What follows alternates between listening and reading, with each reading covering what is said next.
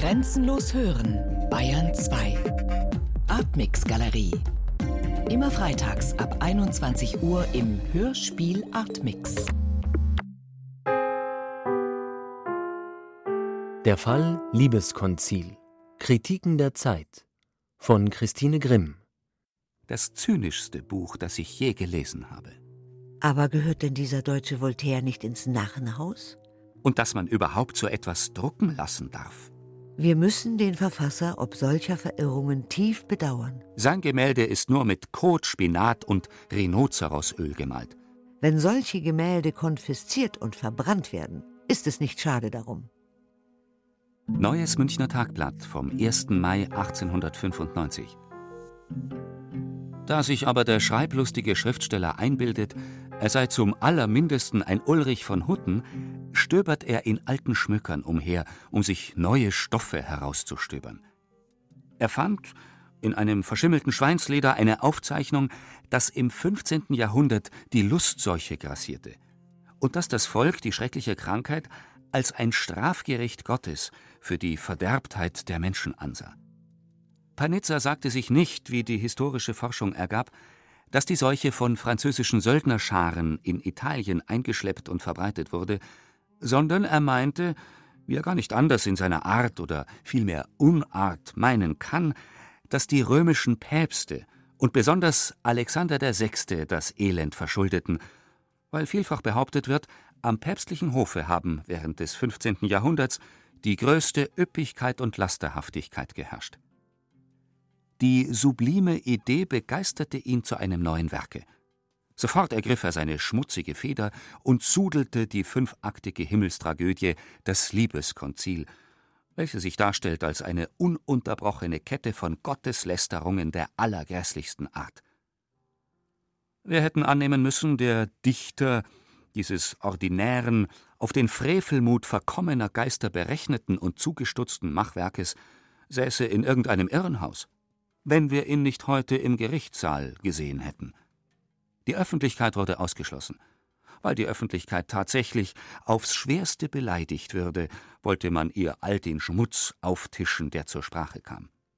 Mit unglaublicher Raffiniertheit verstand es der Verfasser in seinem Liebeskonzil, für das er natürlich keinen deutschen Verleger fand, so dass es in einem bekannten schweizerischen Zotenmagazin das Licht der Welt erblickte, Gott, Vater und Sohn, die Jungfrau Maria und die Heiligen zu lästern und in den Kot zu ziehen. Offenbar leidet er, außer an der Tollwut, in der Vernichtung alles Göttlichen und Heiligen auch noch an Größenwahn. Denn ganz naiv und unbefangen äußert er auf die schonenden und ernsten Vorbehalte des Vorsitzenden, dass er seine Lustseuchen-Idee zu einem künstlerischen Problem ausgebildet, dass er eine Satire auf die päpstliche Geschichte des 15. Jahrhunderts geschrieben habe. In Wirklichkeit hat er aber ohne Witz und Geist gearbeitet, mit einer Geschmacklosigkeit, die kaum noch von solchen Zeitgenossen gutiert werden kann, welche sind in Gotteslästerungen gefallen. Das künstlerische Problem Panitzers besteht darin, dass er die Lustseuche auf die behauptete Ausschweifung und Üppigkeit am päpstlichen Hofe zurückführt und in einer ganz gewaltsam an den Haaren herbeigezogenen, im Himmel sich abspielenden Handlung als Strafgericht Gottes entstehen lässt. Dabei führt er Gott selbst als solch abscheuliche Karikatur vor, dass man kaum begreifen kann, wie er noch Worte zu seiner Rechtfertigung findet. Er beruft sich dabei auf Ulrich von Hutten, Erasmus von Rotterdam, Reuchlin, Fischart und behauptet, er habe nichts anderes getan als die turbulenten Geister der Reformationszeit. Womit er ganz entschieden sich im Irrtum befindet, denn nirgends lässt sich bei den Humanisten der Reformationszeit nachweisen, dass sie die Person Gottes angriffen, beschimpften und lästerten. Wie wenig Panitzer von der katholischen Kirche und ihren Einrichtungen versteht, obwohl er sich in seinen ungeheuerlichen Schriften gleichsam zum Richter über dieselben aufwirft, beweisen seine naiven Behauptungen, indem er sagt Der Papst empfängt direkte Befehle von Gott. Er nennt sich den Sohn Gottes, Stellvertreter Christi. Der Papst und Gottheit sind eins, nach der Lehre der Kirche. Wie kann ich denn den Papst noch angreifen, ohne Gott anzugreifen? Wenn ich aber den Papst Alexander VI. angreifen darf, so muss ich doch wohl auch Gott so darstellen dürfen, wie der Papst war. Wenn ich Gott als strafenden, ernsten Richter anführe, so wird mein Buch ernsthaft. Ich will aber eine Satire schreiben. Ich wollte lediglich den Gottesbegriff angreifen, den die katholische Kirche im 15. Jahrhundert hatte. Übrigens wird der ungebildete Leser das Buch unverstanden und deshalb ungelesen beiseite legen und sich sagen, ich verstehe nichts, der Verfasser wird sich schon etwas gedacht haben. Panitzer ist unverfroren genug, sein fürchterliches Produkt mit Byrons Kain in Parallele zu setzen, offenbar auch ein Argument für seinen Größenwahn. Ferner zieht er eine Reihe von Werken an, sogar Volksbücher, welche angeblich die Vorbilder seiner gotteslästerlichen Satiren waren. Die furchtbaren Gotteslästerungen des Angeklagten, das heißt dessen ganze Dichtung, kam zur Verlesung und lassen sich unmöglich wiedergeben. Dagegen darf behauptet werden, dass niemals unter Christen gleich frevelhaft und grässlich die Gottheit und alles Heilige in den Kot gezogen wurde. Schriftsteller Dr. Konrad, auch ein moderner, äußerte sich als Sachverständiger wie folgt. Das Liebeskonzil Panizzas ist ein hervorragendes Kunstwerk, ganz einziger Art. Vielleicht das bedeutendste der modernen Literatur, von genialer Komposition. Einige Geschmacklosigkeiten im ersten Akt dürften freilich den unkünstlerischen Leser abschrecken. Aber beim Weiterlesen werden dieselben überwunden und er ergreift ein künstlerisches Empfinden. In schärfster Weise vertrat der königlich zweite Staatsanwalt Freiherr von Sator die Anklage, und nachdem er den Geschworenen den entsetzlichen Inhalt des inkrimierten Werkes genau zergliedert und seine Abscheulichkeit illustriert hatte, sprach er dem Angeklagten seine Entrüstung aus. Der Verteidiger Dr. Kugelmann unterließ es, den Inhalt des Buches rechtfertigen zu wollen, er beschränkte sich lediglich auf formelle Entschuldigungsgründe für seinen Klienten. Die Geschworenen schlossen sich jedoch den Ausführungen des Staatsanwalts an, der gemeint hatte, Gottlob haben wir noch ein Gesetz in Deutschland, nach welchem die Gotteslästerung bestraft werden kann. Wenn die Modernen Schmutz brauen wollen, so sollen sie es innerhalb ihrer vier Wände tun und nicht in die Öffentlichkeit tragen. Der Wahrspruch sprach den Angeklagten schuldig, dass er öffentlich Ärgernis erregte, Gott lästerte und die kirchlichen Einrichtungen der Katholiken beschimpfte. Der Staatsanwalt beantragte, mit Rücksicht auf die Schwere gegenüber des Verbrechens, Panitzer eine Gefängnisstrafe von einem Jahr sechs Monate sowie Erlassung eines Haftbefehls. Denn Panitzer habe gesagt, in der Schweiz könne ein freier Schriftsteller noch etwas schreiben, und es bestehe die Gefahr, dass er seine Feder in jenes freie Land trage und nicht mehr zurückkehrt.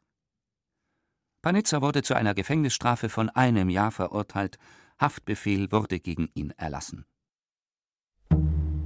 Kölnische Volkszeitung vom 11. Mai 1895 Über Dr. Panitzer schreibt die Straßburger Bürgerzeitung, deren literarische Mitarbeiter durch und durch zu den Modernen gehören, es sei ihr gelungen, noch eins der Exemplare des Liebeskonzils aufzutreiben. Panitzer sei sich sicherlich der strafrechtlichen Tragweite dieses geistreichen Schundwerkes nicht bewusst gewesen. Allein was in diesem Buch an Gotteslästerung geleistet wird, übersteigt alle Begriffe. Wir selbst, die wir weder prüde noch bigott sind und jeden nach seiner Fasson selig werden lassen, müssen gestehen, dass wir selten etwas Zynischeres gelesen haben. Wenn die deutsche Literatur auf solche Wege sich verirrt, ist es Zeit, dass ein Psychiater sie untersucht. Und dieser Kerl wird von Blättern des gebildeten Bürgertums liebevoll in Schutz genommen. Heinrich von Reder in einem Brief an den Verfasser vom 19. November 1894. Ihr Buch steht teils unter, teils über jeder Kritik. Unter, weil sich Rezensenten aus Vorsicht für den Staatsanwalt hüten werden, Auszüge daraus zu bringen. Über wegen seiner rein persönlichen Eigentümlichkeit in Stoff und Form. Es ist eben ein Panizza, und man sollte den Vogel pfeifen lassen, wie ihm der Schnabel gewachsen. Augsburger Postzeitung, 7. Juni 1895. Für den Psychologen gibt es kaum eine interessantere Zeit als die Gegenwart und das Studium der modernen Seele. Weigang hat also wie folgt skizziert. Die moderne Seele gleicht einem Urwald, in den soeben der Schritt neugieriger Forscher gedrungen ist. Seltsame Ungeheuer wälzen sich plötzlich dem Licht entgegen, fremdartige Laute kommen aus dem Dunkel, eine wundersame Vegetation blüht und duftet aus gefahrdrohender Tiefe. Alles ist Geheimnis, Dämmerung, verhängnisvollstes Werden. So ein Waldungeheuer ist auch Oskar Panitzer. Der Mensch Panitzer mag ein guter Kerl sein, wie er uns auch allgemein geschildert wird. Der Schriftsteller aber ist ein Faun der widerlichsten Sorte, zynisch frech, voll Raserei und Sucht nach Orgien, ohne Scheu vor Sitte und Religion, überfließend von Hohn, das Opfer einer ungeheuerlichen Fantasie. Uns ist der Mann eine krankhafte Erscheinung. Wir stimmen jenem Arzte bei, der nach der Lektüre des Liebeskonzils gesagt, Panizza gehört in eine Beobachtungsanstalt. Sein Buch hat nur pathologischen Wert. Eine wahre Manie hat Panitzer endlich, alles auf das sexuelle Gebiet hinüberzuspielen, und auch das ist krankhaft. Wer zum Beispiel seine Charakterisierung des Parsival kennt, hat hierüber keinen Zweifel. Sogar in seine kritischen Referate bringt er anatomische Bilder. Übrigens fehlt ihm zum Kritiker so ziemlich alles. Er nimmt gewöhnlich die Dinge unter einem verkehrten Gesichtswinkel. Panizza ist eine symptomatische Erscheinung der Zeit. Solche Schriftsteller finden nur Verleger, Leser und Bewunderer in einer Epoche des Niedergangs. Mit dem Verfall der Ideale geht Hand in Hand eine Dekadence der Sitten. Der Anarchie des Geistes folgt jene der Moral. Panizza ist mit seinem dämonischen Gotteshass und seinem wollüstigen Graben im Schmutz ein furchtbares Menetekel dass man das Fazit daraus doch auch in anderer Weise ziehe, als dass man den Mann ein Jahr einsperrt. Nur eine Sündenflut kann den Sündenwust solcher Literatur hinwegschwemmen und zu neuem Leben eine neue Erde schaffen. Otto Julius Bierbaum in einem Brief an den Verfasser vom 17. November 1894. Dass Sie in diesem Ihrem letzten Buch Gott Vatern so künstlerisch misshandeln, das wundert mich beinahe da Sie gerne das Künstlerische hintansetzen. Das Liebeskonzil ist Ihre geschlossenste, künstlerisch abgerundetste Arbeit. Wenn Sie jetzt bei der Stange bleiben, eines Teils, was diese ganze Seite Ihres Talents anlangt, und wenn Sie andernteils nun endlich den im Grunde ziemlich gleichgültigen Vatikanerich beiseite lassen wollen, um Ihr Augenmerk auf weitere, aber dabei uns nähere Kreise zu richten, so dürfen wir in Ihnen unseren Aristophanes erhoffen aber Sie müssen außer Landes gehen, denn jetzt werden Sie eingesperrt. Der nordische Mäzen in einem Brief an den Verfasser vom 10. Oktober 1894. Fürchten Sie denn gar nicht, dass die Auspizes Ihnen mit der jetzt nicht mehr ungewöhnlich ärztlichen Untersuchung durch Vermittlung des heiligen Staatsanwaltes auf den Leib rücken werden? Santo Cazzo, wird das ein Geheul werden. Wenn der Hund in Niederbayern verhandelt wird, der käme nicht lebendig vom Platz. Mündliche Äußerung eines Geschworenen während der Verhandlung. Otto Freiherr von Völkerndorf in der Augsburger Abendzeitung 1895. Die Herren Literaten bewegen sich manchmal auf Gebieten, wo sie nicht hingehören, etwas gar zu selbstbewusst und ungeniert, so dass man ihnen von Zeit zu Zeit begreiflich machen muss, dass nicht jede unreife, jede kranke und ausschweifende Fantasie sich ungestraft an allem reiben kann, was den Menschen hoch und heilig ist. Herr Dr. Panitzer hat ein Buch veröffentlicht, das jedenfalls nicht geeignet ist, der Menschheit Würde zu heben, wie Schiller sagt. Sonst müsste der Künstler nicht ein ganzes Jahr brummen.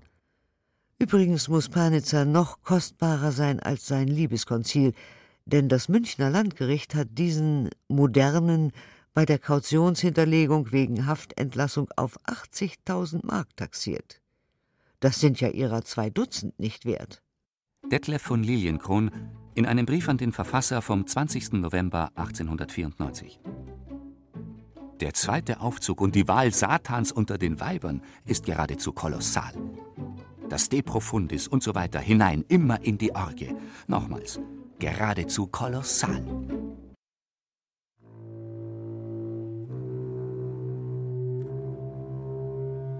Ernst Freiherr von Wolzogen im Magazin für Literatur, Berlin 1895, Ausgabe 24. Oskar Panizas Ideal ist es, ein Vorkämpfer des Luthertums in Deutschland mit der Feder Fischarts oder Rabelais zu sein. Das ist ihm bisweilen ganz gut geglückt. Aber im Allgemeinen fehlt seinem Stachel die Spitze und vor allem fehlt ihm die dichterische Potenz.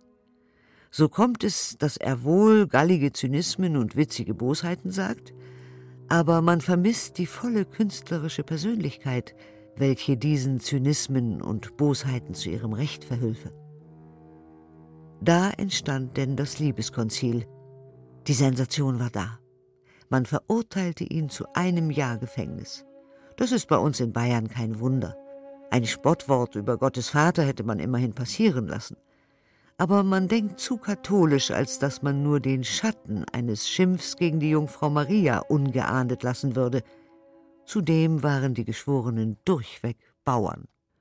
Nun ist freilich die Verletzung der Moral durch die Gotteslästerung künstlerisch belanglos. Der Leipziger Wachtmeister würde sich gewiss auch über die klassische Walpurgisnacht entrüsten, wenn er sie verstände.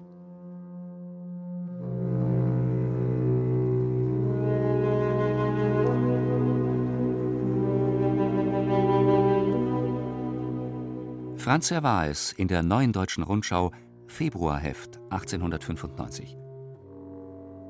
Ein seltsamer Kunde ist Panizza. Die Lust am Stinken ist wohl bei niemandem heutzutage so ausgebildet als bei ihm.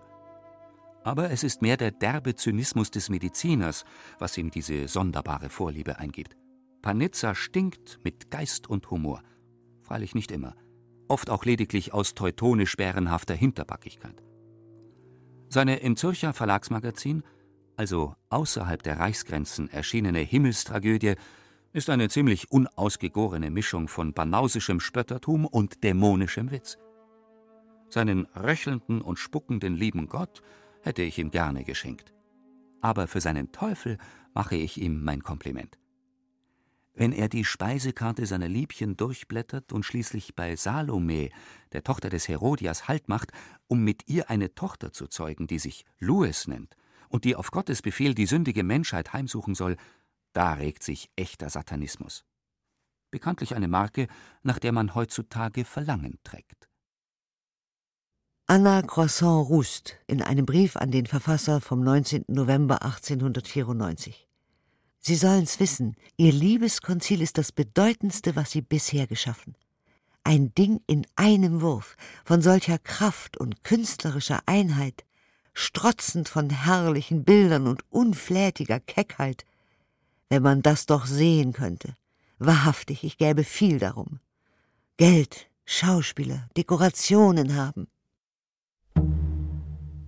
Deutsche Zeitung Wien, 5. Mai 1895. Es ist also Tatsache. Panizza wird auf ein Jahr eingesperrt und wurde wegen Fluchtverdachtes sofort verhaftet. Panizza hat nicht gestohlen.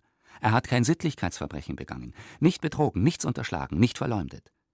Aber er hat ein satirisches Trauerspiel geschrieben, und der Paragraph 166 ist ein dehnbarer und brauchbarer Paragraph des deutschen Strafgesetzbuches. Wer ist Panitzer? Einer der geistvollsten Satiriker unserer Zeit. Seine Hiebe sitzen wie Schwabenstreiche, seine Ironie durchfrisst ihre Opfer, sein Witz schlägt die Kecksten nieder. Sein Liebeskonzil, das leider bis zu uns noch nicht herübergedrungen ist, wird von einer Autorität wie Konrad für wertvoll und bedeutend erklärt. Gerade deshalb erregt das Werk die Aufmerksamkeit des unfassbarsten aller Kritiker des Herrn Polizeiwachtmeisters in Leipzig. Der Herr Polizeiwachtmeister hat große Beispiele und berühmte Muster.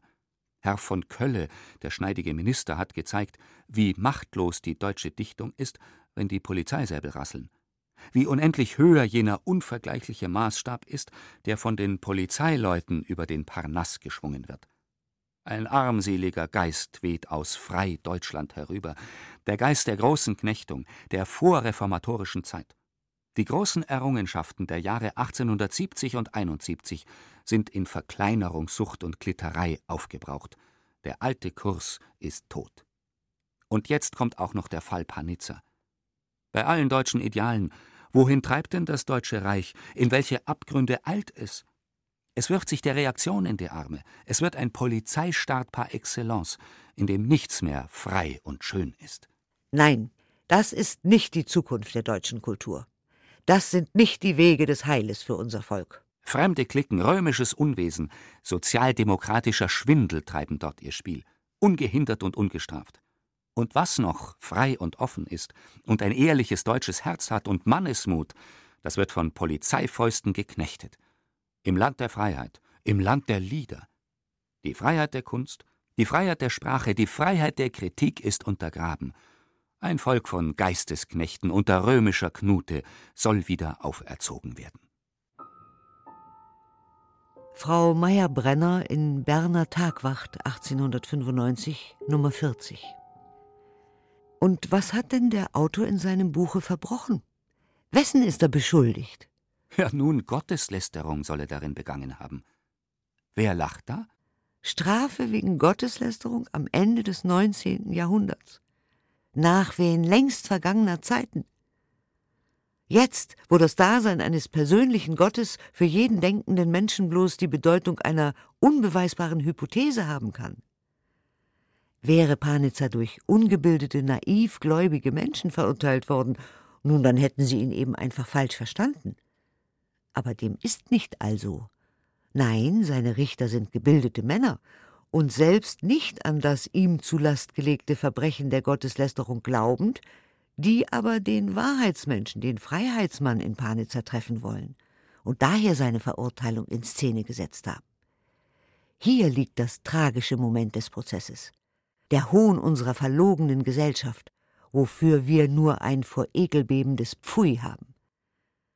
Nichts lag wohl dem Schriftsteller ferner als eine frivole Verspottung wahrer, echter Religiosität, das liegt klipp und klar auf der Hand. Nur den Aberglauben, nur die Dogmatik wollte er bekämpfen, ganz ähnlich wie Goethe in seinem Faust. In hundert Jahren, wer weiß, vielleicht wird das Liebeskonzil ganz unbeanstandet über die Bühne gehen, und mit lächelnder Miene wird man sich dann erzählen, dass der Autor Anno Domini 1895 im Gefängnis für seine Freiheit gebüßt habe. In 300 Jahren wird man so wenig begreifen, dass man in unseren Tagen jemand wegen eines Buches ins Gefängnis schickte, als wir heute begreifen, dass man vor 300 Jahren jemanden wegen eines Buches verbrannte.